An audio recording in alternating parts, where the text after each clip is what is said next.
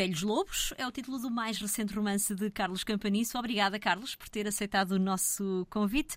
Mais um livro que se passa em ambiente rural. O que é que a ruralidade tem que o atrai assim tanto? Muito obrigado pelo convite da Antena 1. É sempre com prazer que aqui estou. Uh, a ruralidade tem a ver. Bom, uh, já alguém disse: se quer ser universal, pinta a, a tua aldeia. E, portanto, a ruralidade não tem propriamente. Uh, não tem a ver com uma especificidade, não, não vejo que a pouco uhum. a, a, a, trama nem, nem, nem, nem o enredo do, do, livro, mas foi, é uma, digamos, é uma escolha do autor, uma, uma, uma escolha consciente, uh, esperando uh, retratar uma época uh, e, um, e um espaço que me é muito querido, que é, que é o, o espaço rural, no qual nasci, e no qual fui criado até aos 20, até aos 20 anos, portanto, claro que lá estive, portanto, na, sendo a minha aldeia, Safara, no Conselho de Moura, a medida uh, para, esses, para esses romances de época que eu crio. Exato, sim, porque lá está, não é uma história que aconteça no momento presente, embora provavelmente possamos tirar aqui algumas ilações para os nossos tempos, Carlos. Sim, eu acho que o, tema principal deste livro, para além de umas disputas familiares, para além de, de, de retomar, retomarmos novamente ao tema uh, uh, do imaginário coletivo, popular, uh, de uma certa luta de classes, de retratar, o, digamos, a, a, época de então, mas o, o, o, o tema principal deste tema é a solidão e a maneira como a solidão nos pode afetar. E quando digo solidão, não é a solidão voluntária, mas aquela que é imposta. E, portanto, uh, eu creio que é um dos males da sociedade atual, é a solidão. É o velhote ou a pessoa de idade que vive num, num, num apartamento uh, sem mobilidade, é se calhar essa mesma pessoa de idade que, que vive afastada dos filhos e dos netos. Uh, e, portanto, é fácil hoje vivermos uh, rodeados de gente, mas muito sós. Porque o ser humano também se tornou um pouco solitário. Também fez para isso. cada, vez, cada vez a sociedade, cada vez dependemos menos da envolvência social, dos vizinhos, da comunidade. Fazemos para, para ver o café em casa, para ver o filme em casa, para ver o futebol em casa. e, portanto, há, há aqui também um, uma desvalorização da parte social. Eu acho que isso é nefasto para o ser humano e, e, e a solidão, esta solidão imposta que este livro retrata, uhum. uh, ela é, pode ser vista de, de dois prismas. Um, pelo condicionalismo social, que é uma família extremamente pobre que tem de viver para um montinho no campo, que é o único abrigo que tem, Exato. e portanto aquelas crianças, aquelas, aquelas, aquelas adolescentes que querem aspirar a conhecer o que é novo, o que é, o que é da aldeia, que embora seja uma aldeia, mas para eles é uma urbe, uh, uh, não o podem fazer porque estão condicionados. Mas também há o, uh, o Francisco Almeida Lobo, que, que leva a família para a sua propriedade e que infringe à sua família, embora não tenha essa noção, também um sentimento agudo de solidão, onde a filha não consegue conviver uh, com, uh, com, com, com, adolescentes da sua idade, onde uh, as mulheres não têm vizinhança, onde as avós não têm a parte, as tias avós não têm a parte social que tanto carecem, e portanto esta solidão imposta é a que faz mais danos. E isso retrata-se ao longo do livro. Retrata-se e, e, consegue ver-se que a solidão carcome a, a, a, a sanidade do, do, do, ser humano, infringe maleitas e depois, até no fim, podemos até concluir isso. Espero não estar a tirar nenhuma, uh, nenhum prazer ao leitor. Conseguimos ver que uh, até a própria geografia, a topografia onde se passa a ação, ela é mudada por este mesmo sentimento. Exato. Uh, porque há um abandono depois de, de, de, desses locais e a natureza retoma em força, digamos, aquilo que era seu, né? Torna-se novamente aquele espaço para silvestres. Aqui conta-se a história de duas famílias em conflito, bem, e de uma história, vamos dizer, de amor, de paixão ou apenas, enfim, de uma certa atração quase, bem, quase fatal, Carlos. Aqui este, este livro retrata, sobretudo, a, a, condição humana, a nossa fragilidade enquanto seres humanos. Uh, porque uh, há aqui, digamos, foi a intenção do autor fazer aqui uma analogia que perante fatores uh, que à partida não, não, não, não seriam uh, previsíveis, uh, o mesmo sentimento, e volto aqui, depois enquadra a, tu, a, pergunta, o mesmo sentimento afeta de igual modo tanto aqueles que têm pouco como aqueles que têm muito. Sim. E, portanto, o ser humano, a fragilidade do ser humano, em determinadas situações, não é a condição financeira ou social uh, que os protege. E, portanto, esta fragilidade humana é aquilo que é retratado aqui neste livro. Uh, o ciúme, uh, o amor, o desespero, um, e, portanto, tudo aquilo que nos torna humanos, aquilo, tudo aquilo que nos torna frágeis, é aqui retratado. E, portanto, todos estes sentimentos não, são não têm de ser absolutamente uh, uh, frágeis, mas aqui acontece, uh, são canalizados todos para um certo destino, para uma certa, uh, para um certo culminar em que ninguém perante determinados acontecimentos, ninguém escapa bem. Exato, ninguém escapa bem. Embora haja aqui também, e também como já é, já é habitual nos seus livros, aqui há um, um certo humor, Carlos. Falamos de assuntos muito sérios, mas é sempre bom encará-los, às vezes, com um certo humor.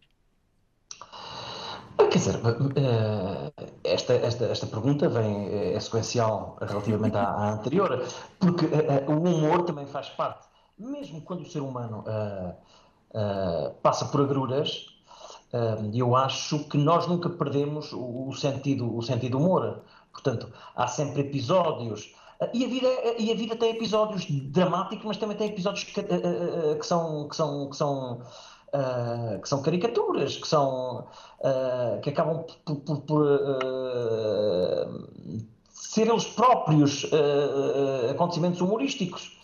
E portanto a, a, vida é feita de, de, destes, destes, destes contrapesos por um lado a felicidade, o humor, a alegria, por outro lado a, a, a tristeza, acontecimentos nefastos. E, é este, e este livro retrata isto, enquadra perfeitamente aquilo que é a natureza humana. Uhum. Foi essa a sua intenção desde o início ou foi algo que foi acontecendo ao longo da escrita do livro, Carlos? Não, eu queria escrever sobre a solidão. E queria escrever, e queria ter esta perspectiva de que, como não é. A, a, a solidão aqui é um sentimento, podia ser outro qualquer, mas que atinge o ser humano de forma igual. Porque eu acho que há uma matriz humana, independentemente, da nossa latitude, independente de, se calhar, ainda ontem falava isto, uh, se calhar desde os, desde os gregos, que nós temos um perfil humano, ou muito antes disso, temos um perfil humano uh, muito similar, independentemente da latitude, da geografia onde nós nascemos. Uh, e, portanto, o ser humano, que é uma só raça, embora tenhamos muitas culturas, felizmente, e sejamos tão diversos culturalmente, mas sentimos da mesma maneira. Nós senti o ser humano, perante determinados factos, é, é, é, muito similar, reage de uma forma muito similar. Somos feitos de uma massa, somos muito homogéneos. E é perante isto, e é este retrato que eu quero fazer. E, é, e foi esta a intenção. No caso concreto não fui tão, não tive uma visão tão vasta, mas o que eu quis retratar é que muito pobres e muito ricos, perante a adversidade e perante este sentimento que foi muito punitivo, uh, uh, tiveram desfechos muito semelhantes. Uhum. Carlos, qual foi a primeira personagem que, que surgiu? A primeira personagem que, que me surgiu, que me surgiu foi uh, o Jacinto Velho. Uhum. Jacinto Velho é um homem, um homem complexo. É um homem que é o, o, patriarca da família pobre. é um homem que, que os pais deixam uma extraordinária herança, que é coisa nenhuma. os pais deixaram-lhe deixaram coisa nenhuma não lhe, não lhe deixaram a educação, não lhe deixaram, uh, não lhe deixaram uh, nenhum, nenhum tipo de, de, de, ferramenta para, para sobreviver, não, não era letrado, uh, não tinha uma habitação, não tinha um palmo de terra e, portanto, Jacinto Velho habita o seu espaço e vive no seu tempo uh, como teria vivido um homem quase pré-histórico, vivendo da natureza, vivendo do que, do, do que o campo dava ali à mão, vivendo da caça. É um, é um caçador-recoletor. E Jacinto Velho é um homem que resiste à modernidade. É o único ser, e aqui é, essa pergunta é muito, muito, muito interessante, é o único ser que, que convive bem com a solidão. Exato. Que vive apartado eh, eh, de sociedades mais desenvolvidas, mais modernas, mais urbanas, mesmo que uma aldeia possa nos parecer aqui um, um digamos uma, um, eh, um abuso, uma hipérbole chamar uma, uma, cidade urbana, mas para um montinho, que, é uma, que, é, que seria uma habitação com duas divisões ou três, uma aldeia com, com mil pessoas, ou pouco mais, portanto, que, que, é, que é a aldeia vizinha de onde se passa a ação, é uma é proximidade, portanto é o sítio urbano onde eles recorrem às compras, ao médico. Portanto, ele resistiu a viver lá e não quis. E, portanto, ele opôs-se sempre aos, aos filhos, a, a, a, que os filhos tivessem esta ambição. Tinha até rancor, tinha até, uh, era adverso a, a, que os filhos tivessem a ambição uh, de gostar do que era moderno, gostar. Portanto, ele vivia bem naquela sua, naquele seu estado silvestre, naquele seu estado naquele seu estado selvagem, digamos assim. Mas era um homem também muito rico a nível da, da, da, sua, da sua personalidade, porque encarnava uma resistência. Era o único que tinha coragem em resistir ao que era imposto. Era o único que não admitia que houvesse uma hierarquia entre os homens. Era um era o único ser que não admitia uh, trabalhar de manhã à noite com imposições do patrão. Era o único, foi o único ser que, que, uh, que não que, que achou que a liberdade não era ter ganhar pouco dinheiro, liberdade era fazer aquilo que mais gostava, que era viver num espaço uh, com, com, com, com, liberdade de ação total. Exato. E, portanto, esta personagem é um contrapeso, é, é, é uma personagem antagónica ao destino de, de quase todas as outras uh, personagens. Exato. Bem, falemos aqui da grande personagem feminina que é também Maria Barnabé, claro. Maria Bardão é a grande personagem deste livro, quanto a mim. Uhum. Uh, disputando muito com o seu filho. Exato. Uh, uh, e, e, portanto, esta a Maria Bernabé é uma pessoa mística. Encarna aqui aquilo que eu quero retratar quando eu falo no imaginário coletivo, o imaginário das mesinhas, da reza, o imaginário do saber feminino. portanto, o marido tinha uma como, como seria.